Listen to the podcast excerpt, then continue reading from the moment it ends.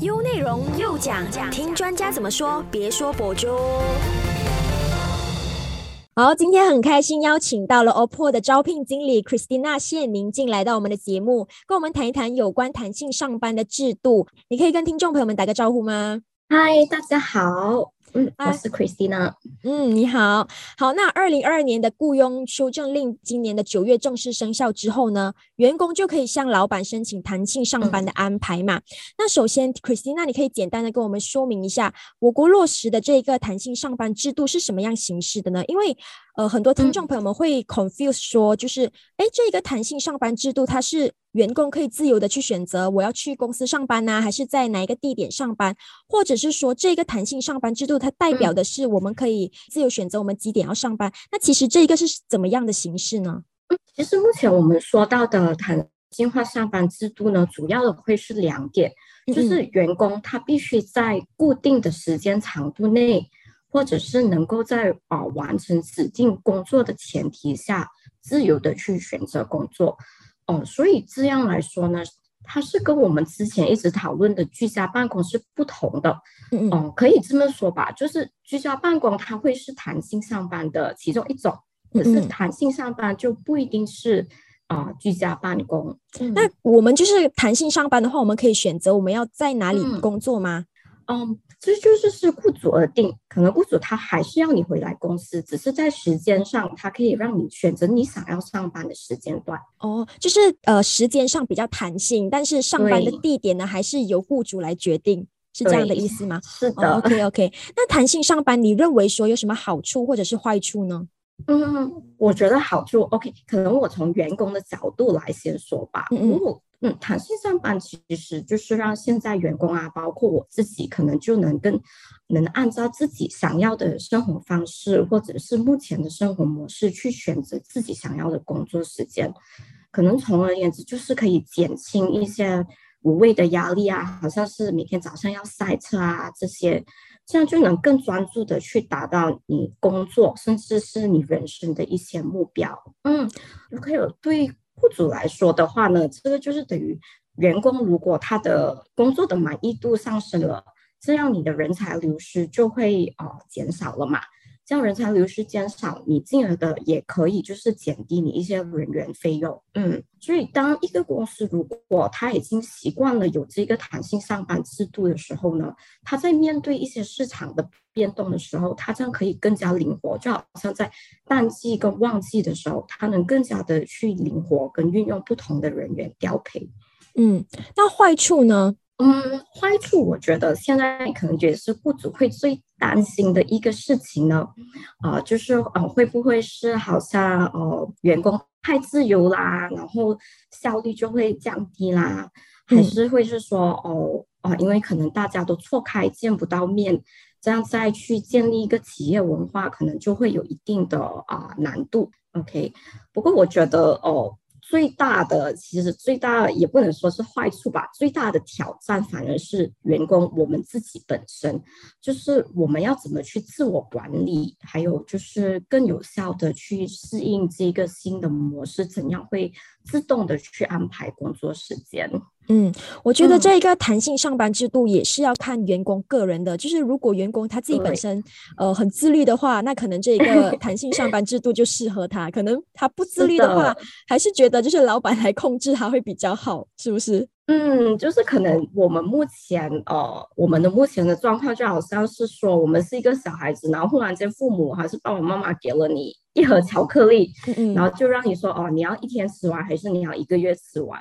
这样可能一开始的时候就会失控了，在两三天就把一盒巧克力吃完。嗯，就同同样的工作也是一样，可能一开始会觉得哇很爽啊，我就睡到自然醒啊，然后可能我做工作一半，我看哎我的同事开始下班，那我要下班。可是我觉得就是过了一段时间过后，就会开始发现哎，其实我这样放飞自我，接下来工作还是要做的，呃，接下来付出的代价就是要加班到更晚。从而就会可以慢慢的在适应，慢慢的去调整，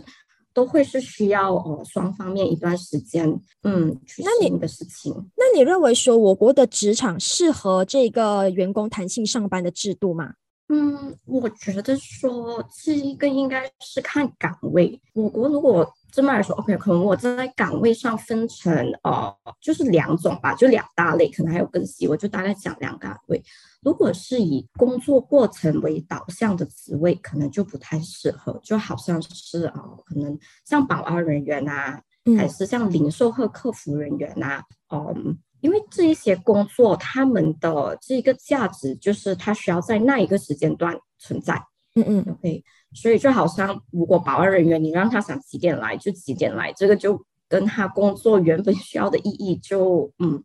就不相对不相称了嘛。嗯嗯，OK。可是如果对于其他以结果为导向的啊工作，像是如果他是 IT programmer，还是他是设计师。哦，包括像我们招聘来说，都是有很明确的以结果啊为导向的，就会适合弹性上班。嗯，就是如果是那些呃工厂的工作，可能就没有那么适合这个弹性上班的制度。是的，是的。嗯，那你觉得说这一个，如果一间公司它落实弹性上班的制度的话，会对老板啊或者是员工带来什么样的挑战呢？嗯。我觉得最大的挑战其实是，当要落实这一个之前，其实老板或者是雇主他先要，呃，审核回他们目前的一个呃绩效考核制度，就是 performance appraisal。其实，呃，老板甚至公司，他是不是有一个明确的方向？他的公这间公司接下来是要从哪一个方向发展？然后他们对每一个岗位的要求是否清楚？他的责任是否清楚？然后对每一个岗位的 performance appraisal 是不是又很明确了？其实这个会是一个最大的挑战，就是哦，如果哦雇主或者是公司还不清楚，诶，怎么去考核这一个人？所以当你又没有帮让他给他们弹性上班，又没有办法见到这个员工的时候，就会有一些可能就是不安啊，可能。信不信任啊，还有一些矛盾会产生。嗯，那我蛮好奇的，就是在你们的领域里面，因为这一个政府才宣布说要实施这一个制度的时候，那你们的领域对于这个呃弹性上班制度是什么样的看法呢？像我们呢，其实公司都是属于销售型公司。嗯嗯，OK，所以在一些部门呢，好像可能营销部门啊，这一些就会是使用的。可是更大部分，我们有一大群员工，他们其实是啊零售专员。嗯嗯，的你们可以看到的 retail assistant。所以这一些可能就会在实施上有一定的难度，因为他们就是必须在指定的时间。啊，去开店，然后可能在哦指定的时间末关门了，他们才能放工。嗯，所以你们现在是有在讨论说，哎，如果九月的时候要实施了这一个弹性上班制度，我们应该要怎么做，怎么样去分配？你们是已经在开始讨论了吗？嗯，是的，已经在开始分类了，哪一个工作，哪一个岗位职责是比较适用于这一个弹性上班的。那除了职场的挑战之外呢？我想请问 Christina，你认为说弹性上班会对我国的经济发展带来什么样的影响呢？我觉得说它可以带来的效益会是一个长远的形式的效益，就是一个长远的效益，它不会是一个 direct，就是说哦，我今天实施了弹性上班，忽然间经济就起飞了这样。就是长远来说，其实人民他对生活的满意度提升了，他能更自主的去选择啊，怎么去运用他的资源，资源包括就是啊金钱跟时间，这样他能把这些资源用在他更有意义的自我提升上，这样人民的素质提升了。我们我国的整体经济其实也是会进步的。嗯嗯，好。那在实施这一个 FWA 的同时呢，有什么办法可以维持老板跟员工的那个 KPI 吗？我觉得哦，除了就是可能老土来说一句，就是沟通还是很重要的。就是主除了就是主管他要去聆听员工的要求，其实主管也要清楚的表达，诶，其实他对这个员工的工作期望是什么，这是一点。然后再可能哦，可能老板会担心啊，就是刚之前我有讲到的，就员工太自由了，工作效率就降低了。这样的话，其实老板可以，他可以 introduce 一个。怎么说？就是更有效、更合理的奖励制度。嗯，他要怎么去奖励这一个员工的表现？嗯，就是当员工很清楚的知道，哎，我公司是有这样的奖励制度了哦，或者是 bonus 是会靠这样的方式来分发的话，他们就从而能自身有这一个 motivation，啊去 work towards 他这一个 goal。嗯，就是如果不自律的员工的话，他们就没有办法得到 bonus。可能从这一个弹性上班制度来说，对他们来说不是特别好。如果不是一个很自律的员工，如果不是一个很自律的员工的话，可能就可能公司也能就从了诶看得出来了，诶，哦，就是这一批员工就是他可以达他的考核是可以达标的，而且更明确的看到，诶，这一批员工其实他就达不到呃老板想要的要求。哦，其实对公司来说也是一件好事，而不是说，哎，大家只要每天九点我打卡进班，我存在了，就代表我有贡献了，这样。嗯，也是有道理。就是你也可以通过这一个 FWA 发现到说，哎，这个员工其实不太自律，好像不适合在我们公司上班这样子。嗯，那你觉得老板在实施弹性上班制度的同时呢，有什么是必须要注意的事项吗？嗯。我觉得还有一个很重要的，就是除了刚才有提到的一些点，好像绩效考核啊，还有沟通，哦，其实还有一个就是在实施的时候的一个统一性，就是在要实施前，哦，可能管理层还是人事部，他们要有一个很明确的规定，在实施以后呢，就是哦，对全体。员工都是统一的，而不是诶时紧时松，就好像诶这一个群体，可能我就会有一些 special approval 啊，然后那一些诶忽然间我就觉得哦不能，我现在觉得员工好像有一点松散了，我又忽然间很严格啊，所以在实施的时候是一开始就要明确了，诶规定是怎么样的。嗯，其实我发现到说，好像大部分老板都不是很赞同这一个 FWA。就是他们没有发现到这个 FWA 其实也有他自己本身的好处，就觉得哎，员工就必须要九到六来上班，这样子才会比较有效率。那其实呃，FWA 对老板来说的话是一个新的新的事情嘛，新的东西让他们去适应的。那你其实你觉得对老板来说的话，这个 FWA 对老板或者是说对一间公司来说是好事吗？嗯，我觉得当然会是呃，它有它的一些好处，当然还有一些不能说是坏处，就是需要我们慢慢去改进的地方来配合这一个新的制度。如果说好处的话，就是哦，当是一个公司它已经有了弹性上班制度的时候，其实它能更呃灵活的去运用它的人手，或者是就好像它在淡季的时候，其实它并不需要到哦这么。多这么多员工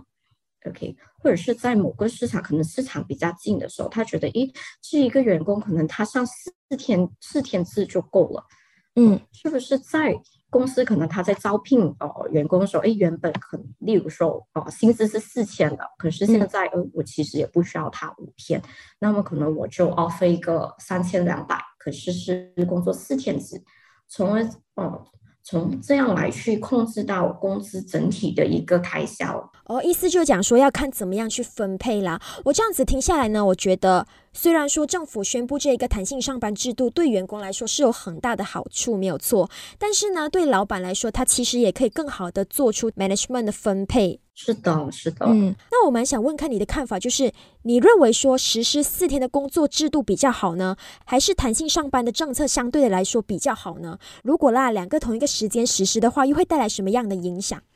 像你刚才有提到的，就是可能我国大部分的雇主还是相对对这个还是相对的保守。嗯，哦，我觉得如果在这个可能说 baby step 来开始的话，弹性上班，先从弹性上班制度去推进，是会更为容易被双方接受的。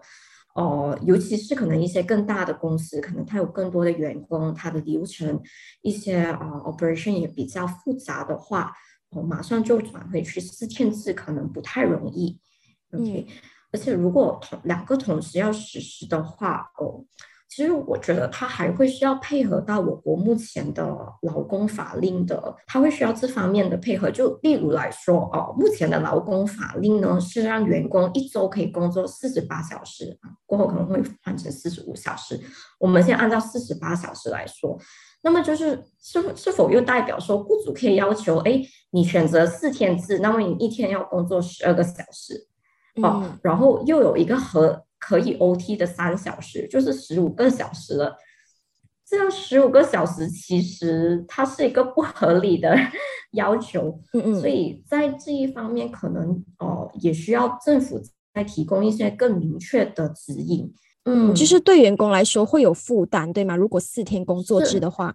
是的，就是说如果。不止对员工有负担，可能有一个员工就是说，我就是要做四天，可是四天这么长时间不眠不休的工作，这样我觉得产出量其实它也不会很高。嗯，那如果四天的工作制对公司来说会有什么样的影响呢？你觉得？嗯，就是就是它会哦，对公司来的影响就是可能公司上的客户方面、客户层面，如果你的客户群还是你说要。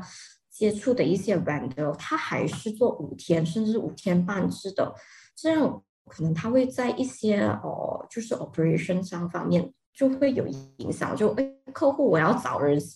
哦，我要找人 service 的时候，忽然间找不到人了。嗯嗯，这一些还是会要去协调的。嗯，那你认为说，如果可不可以实施四天的工作制，同时又实施这个弹性上班制度呢？嗯，它是可以的，可是这些它会比较适用那一些，就是哦，可能说任务型，就是任务制度的岗位，就好像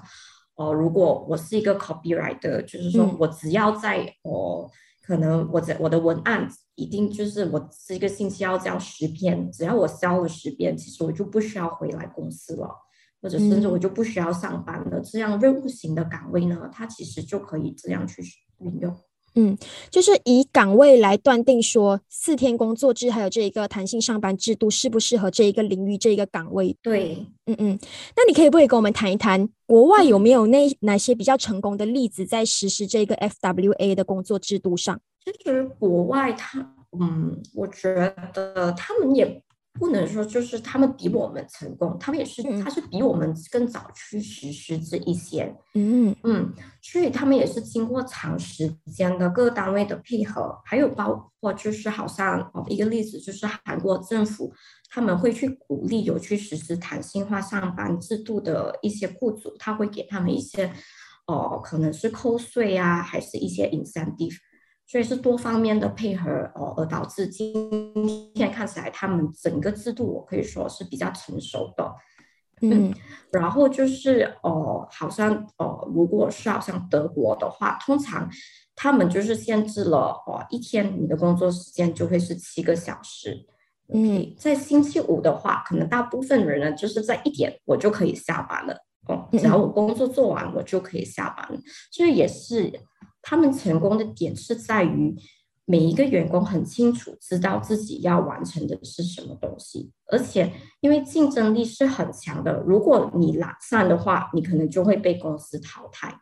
嗯，也对，对，是的。那最后，你对于这一个弹性上班制度的这一个政策，你有什么个人的看法，或者是说建议吗？嗯。嗯，我觉得就是说，哦，弹性上班制度其实它有很多种不同的模式。就刚才我们提到的四天制，其实它是其中一种。然后还有哦，另外一个刚才讲到的任务模式，它也是一种。嗯可是目前如果我国要推进的话，我们哦，雇主其实可以选择一种比较基础的模式哦，这里可以叫称为它为核心工作时间模式。OK，可能给一个例子，核心工作时间模式呢，它就会是说，哦，员工一天是还是需要工作八小时的，嗯。嗯，然后雇主呢，他就会可以制定一个核心工作时间，例如就是早上十点到四点，这四点到呃十点到四点的这个时间呢，就是所有员工都不必须要工作的核心时间，嗯嗯。嗯，这样呢，在这一段时间的前后呢。就会属于弹性时间，嗯嗯，就员工能自由的选择哦，在弹性时间段内想要工作的三小时。哦，OK，嗯，好像是不错的 idea，就是呃十点到四点是要上班的时间，然后另外的三小时就是十点到四点以外的时间，就自由选择三小时工作。对，就好像说你可以选择，我就八点到哦，我就八点到五点，我就工作八点到五点，还是有一些我就想要睡比较久的，我就选择啊做十点到七点。嗯嗯，如果有这一个核心啊，就是核心工作模式的话呢，其实可以弥补一些雇主的担忧，就是可能他们担忧哎会不会时间可能弹性化。哦，就让时间减短啊，效率变低。其实这个我们还是制定了，就是员工必须工作八小时，